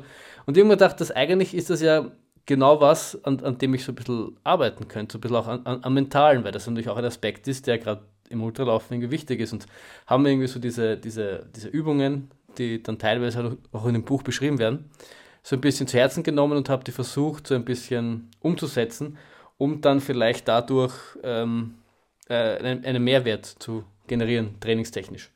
Und das hat irgendwie ganz gut funktioniert. Wir waren dann noch viel äh, im Gasteinertal unterwegs und auf den Bergen und sind halt viel bergab gegangen. Und das ist ja traditionell ein, äh, was, was mir nicht ganz so liegt, jetzt technisch bergab und teilweise war es dann noch ein bisschen technisch und da habe ich halt versucht, quasi so ähm, mich achtsam auf diesen, diesen Moment zu konzentrieren, wie ich da quasi jetzt diesen schmalen technischen Weg bergab gehe und dann ähm, ja, das ein bisschen mit, mit mehr Sicherheit und mit, mit mehr Konzentration eben zu begehen, um dann vielleicht äh, beim IATF besser downhillen zu können. Keine Ahnung, wie gut mir das gelingt und ob, ob das jetzt, ob das äh, so eine gute Idee war, aber ich habe mir gedacht, da kann ich zumindest ähm, die Zeit in den Bergen nutzen, mich zu akklimatisieren, mich äh, mental auf, auf den IATF vorzubereiten, äh, wenn ich schon nicht die Möglichkeit habe, dass ich quasi körperlich trainieren kann. Das haben wir gedacht, das oh, ja. ist vielleicht ganz, ganz sinnvoll, weil, weil, ähm, weil es vielleicht allen so geht, dass, dass sie diese kleine Stimme haben, die einem immer sagt, man muss immer mehr machen und immer mehr machen. Und äh, manchmal ist es auch einfach nicht nötig, weil man ja auch Zeit mit, mit, mit äh, Freunden und Familie verbringen will, aber trotzdem irgendwie vielleicht was mitnehmen will. Ich habe mir gedacht, das ist vielleicht für, für manche ganz interessant, dass man dann auch so, so sich quasi ein bisschen fordern kann. Ja, ja das finde ich schön. Das, das, das, das klingt nach, nach einer Trainingsmethode für mich. Ja, und generell kann ich dieses Buch sehr empfehlen. Es war, es war sehr lustig, ich habe das sehr genossen. Ich habe das, glaube ich, innerhalb von zwei Tagen ausgelesen. Das hat mir wahnsinnig getaugt. Könnt, könnt ihr auch irgendwie taugen, okay. habe ich das Gefühl. 18 Morden. Kommt, kommt in die Shownotes äh, und äh, kommt bei unserem nächsten Treffen in meine Hände. Ja, ich habe es leider nur im Kindle gekauft, also ich kann da schwer meinen Kindle in die Hand drücken, aber habe ich übrigens vom, vom, der, vom der Flaggo auf, auf Twitter empfohlen bekommen, also super ja, Empfehlung. dann muss ich mir das auch irgendwo herkindeln. Richtig, kindelst dir her, Alter. Ich, ich kindle mir einen. Ähm, ich habe noch etwas getan. Und zwar ähm, bin ich ja für sehr schlaue und durchdachte Ideen bekannt. Und es hätte für den diesjährigen Wien-Marathon eine, eine äh, Herausforderung gegeben, die nennt sich Out of the Box Challenge. Und die wurde von On ausgerufen, die gesagt haben, unsere Schuhe sind so gut, du kannst das aus der Schachtel rausnehmen und einen Marathon damit laufen. Und das ist genau das, was man unbedingt mal machen sollte. Also es wird in jedem Buch wahrscheinlich davon abgeraten, dass man das machen sollte. Das ist wie zwei Langosch vor Marathonstart essen. Kann man machen, ist aber vielleicht nicht die beste Idee, die du hast. Ähm, auf alle Fälle hat der Wien-Marathon nicht stattgefunden und trotzdem ähm, wurden mir dann ähm, Schuhe zur Verfügung gestellt, die on Cloudflyer jetzt äh, im, im Laden sind und die sind im äh, neulich, vor, einem, vor, vor, einiger Zeit bei mir eingetroffen und ich durfte sie äh, Probe laufen. Und ich muss sagen, ich bin diesen Schuhen oder diesem, diesem, äh, diesem Sohlenkonzept, das On ja da verfolgt, mit diesen, es, es, schaut ein bisschen nach Marshmallows aus, was sie da unten drauf haben. Mhm. Ähm, ähm, ich habe das immer ein bisschen komisch gefunden. Also nicht im Sinne von, das kann nichts sein, sondern im Sinne von, ich habe nicht verstanden, was es tut. Ja. Und habt ihr dann gekriegt, habt ihr einfach im Endeffekt genauso, wie das bei der Out of the Box Challenge gewesen wäre. Und wir gedacht, na gut, raus aus der Box rein, äh, rein ähm, in, mit den Socken in die Schuhe und äh, los geht's. Hab's mal angezogen, haben gedacht, ja, geschnitten sind super. Also sind für Menschen mit breiten Füßen echt cool. Du, du hast viel Platz drinnen, das ist gemütlich, keine Druckstellen, die Schnürung ist super. Also äh, das Einzige, wo ich mir gedacht habe, ah, ein bisschen globig sind sie. Also sie sind ein bisschen, sie fühlen sich ein bisschen voluminös an. Ähm, hängt vielleicht ein bisschen daran, damit zusammen, dass die Straßenlaufschuhe, mit denen ich gerade momentan äh, relativ viel unterwegs war, halt so eher die, die 10 Kilometer äh, Schuhe wären, würde man jetzt einmal sagen. Also so quasi ungedämpfte Rennsemmeln. Ähm, und mit denen äh, bin dann einmal rausgegangen und bin einmal so einen Halbmarathon gelaufen und gedacht habe, naja, Marathon habe ich heute keinen Bock, aber ein halber, der geht immer. Äh, bin dann draufgekommen, dass die Schuhe auch eine Stütze drinnen haben, also eine Pronationsstütze, die ich normalerweise auch nicht habe.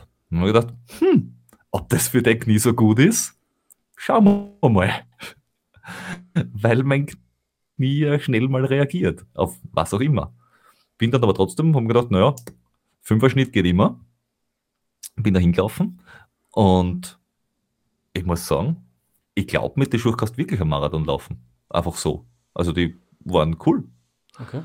Äh, ich kann mir nämlich vor allem, also wie ich so gelaufen bin, habe ich mir gedacht, ich könnte mir so richtig gut vorstellen, was an sechs Stunden oder zwölf Stunden Lauf. Weil es war nicht so, dass sie, also sie waren am Ende vom Lauf, war es jetzt nicht so, dass mir gedacht habe, na, jetzt werden es unangenehm oder so irgendwas. Oder, oder sie reiben irgendwo. Die waren am Ende noch immer gleich fluffig am Fuß wie am Anfang.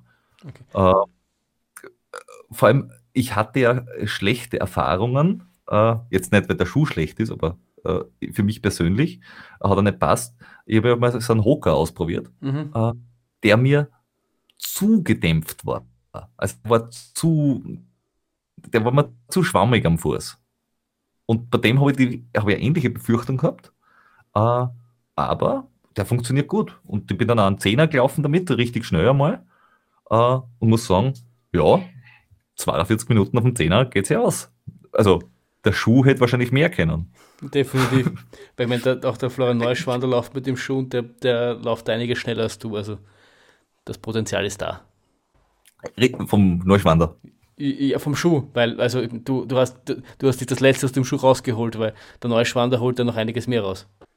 Ich glaube ja, dass der in diese äh, Zwischenräume, die sie da unten drinnen haben, einfach irgendwie kleine Sprungfedern einbaut. Wahrscheinlich. Den, den, den lasst es wahrscheinlich auch bei irgendeinem Stunden-Europarekord nicht zu, weil er irgendwie der, der, das Schuhreglement nicht erfüllt. Ah, ja, ja, das könnte natürlich sein. Aber ich habe ich hab, ich hab zwei Fragen, weil was ich immer, also ich finde, diese On-Teile sieht man ja jetzt überall, auch, also im Gasteinertal, wo wir auf Urlaub waren, die ständig hat, hast du irgendwie auf die Füße gesehen, also das, die sind, sind ja derzeit ziemlich in. Aber was ich immer gehört habe, ist, dass, dass sie eigentlich relativ eng geschnitten sind, also, also oder schmal geschnitten sind. Du hast jetzt gemeint, sie sind für breite Füße auch gut verwendbar. Also, ich war, äh, also ich, ich, ich, ich habe jetzt da auch nicht so ganz schmale Schuhe, also in einem, einem ASICS zum Beispiel, in einem normalen, äh, würde ich mir sehr schwer tun. Weil der ist einfach vom Leisten her sehr, sehr eng. Und zumindest der, also dieser Cloudflyer, war das jetzt in dem Fall, der war äh, gut für mich. Okay, na, aber ich habe normalerweise die, die, die, die Ultra. Ultras, genau, und die sind halt auch sehr breit. Es, es hm. hätte mich nur interessiert, wie das im Vergleich zu denen ist, aber das kannst du jetzt wahrscheinlich nicht so wirklich sagen. Kannst du nicht sagen, weil ich noch keine Ultra gelaufen ja. bin.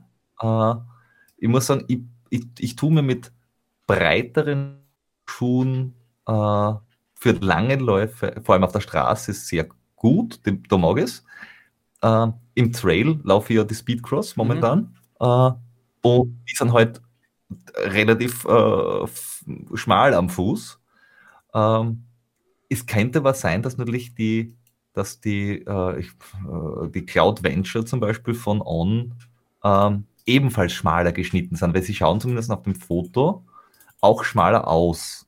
Also es kann sein, dass, das, dass, dass dieser Schuh als Trainingsschuh quasi äh, oder als, als, als äh, mit, mit, mit Stütze und für längere Läufe, dass der einfach ein bisschen ähm, weiter ist. Ja, also, aber also, er, er, ist dann schon, er ist dann schon breiter als jetzt das Speedcross. Also Speedcross ist enger ja, geschnitten. Okay. Ja, Speedcross, also in dem direkten Vergleich, wenn du den Speedcross hernimmst und den, äh, ist er definitiv enger. Lustigerweise ist er auch mit 300 Gramm gar nicht so schwer. Okay. Ist ja schon mal gut also, zu wissen. wie gesagt, er hat sich für mich sehr ange, äh, angefühlt am Anfang. Ich muss sagen, mit der Zeit ist es dann gegangen. Ich bin jetzt nicht über den Schuh drüber gefallen oder so.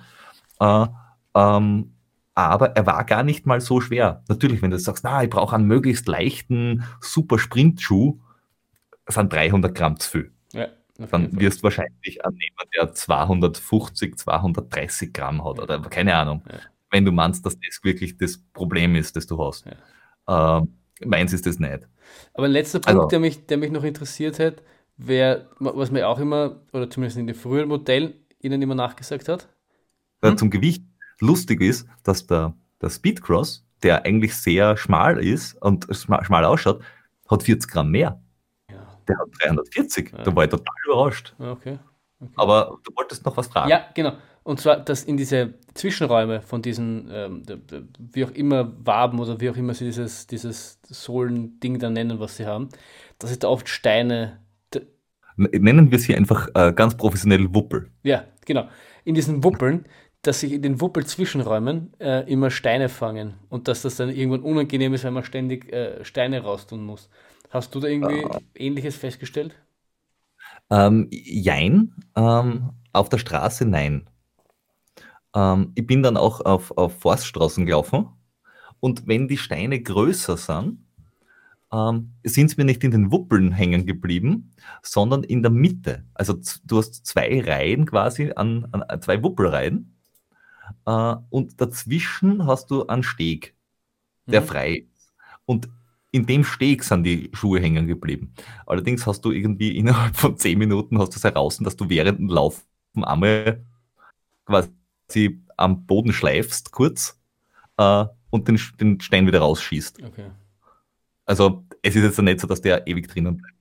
Ähm, ich habe aber auch gesehen, dass bei den Trailschuhen, die sie haben, äh, dass die Sohle anders aufgebaut ist. Also da sind, die, da sind mehr Stollen und es sind weniger Wuppel. Dementsprechend, ähm, es ist halt, es ist halt ein Straßenschuh. Okay. Und sie stufen ihn auch ein als Tra Trainingsstraßenschuh, der äh, sehr, sehr gut gedämpft ist, stab als Stabilitätsschuh und als weit geschnitten. Okay. Best for Long Runs, Half Marathons, Easy Runs und so weiter, Road Running. Und da muss ich sagen, ja, also das, was sie dort hinschreiben, genau das ist er. Na, klingt ja gut, klingt ja gut. Also kann man, kann man äh, gut und gerne äh, weiter, weiterempfehlen. Ähm, Und ich habe jetzt da gerade verglichen, sie haben mich, was ich, was ich, was ich sagen muss, äh, auf ihrer Webseite, das finde ich eigentlich ganz geil, äh, haben sie eine Vergleichstabelle, Mhm. wo du dir einfach zwei Schuhe nimmst, wo nachher immer draufsteht, ähm, wo, wofür verwendet man den Schuh? Also nur, also als, als, als wie nennt man das? Sportsneaker quasi, als Trainingsschuh, als Rennschuh. Äh, für welchen Untergrund, wie gut gedämpft, ist er weit, ist er normal geschnitten, wie schwer ist er? Äh, das finde ich eigentlich ganz cool. Und bei dem Size und Fitting Guide haben sie drinnen ähm, ihre Größen und ein äh, Gib mir deine normale Größe oder sag mal von einem anderen äh, oder zum Beispiel, ich, ich trage sonst Brooks in der Größe 10. Ah, Also, und dann schreiben sie da unten hin, das ist bei uns diese Größe. ah, das ist aber cool. Das cool. Das finde ich, das, das finde ich eigentlich cool, weil wenn du sagst, ja, normalerweise laufe ich, weiß nicht, äh, Salomon äh, in der Größe 9,5 und die sagen nachher, ja, ah, das ist bei uns das und das, das ist eigentlich ganz geil, Mhm. weil dann kannst du das auch wirklich äh, beim ersten Schuh schon mal richtig machen und nicht, wenn denkt, nachher, oh scheiße. Weil zum Beispiel, wenn du sagst Nike 10, den, den Fly Night, sagen sie, ja, das ist bei uns 9,5. Okay. Das ist eigentlich ist wirklich cool. Da hat sich wirklich wer, mal- wer mal was überlegt dabei, kann man sagen. Das passiert dann auf Webseiten gar nicht so oft. Na, na, definitiv nicht. Ja, Gut also ist. geht gut. Ich werde ihn definitiv äh, äh, äh, zwischenzeitlich laufen, nämlich immer als Abwechslung auch, weil dann habe ich eine andere Belastung am Fuß. Weil dann habe ich einmal einen Neutralschuh, einmal den. Äh, kann man machen. Kann man machen. Ich, ich, ich freue mich schon auf ein gemeinsames Läufchen, wenn du dann mit, den, mit deinen Cloud-Flyers daherkommst. Dann kann ich sie auch mal in Natura beobachten. Jetzt. Coolio. Gut, Ja, du, du hast zu kleine Füße, glaube ich. möglich, möglich. Aber ich, ich, ich kann sie mir mal anschauen. So, habe ich hier gemeint. Okay, ja. Passt. Gute, Guto. dann haben wir eh schon wieder relativ lang gequatscht. Es hat mich sehr gefreut, lieber Peter. Wir Es hören, war sehr schön. wir hören uns beim nächsten Mal. Bis zum nächsten Mal. Servus. Arrivederci. Ciao.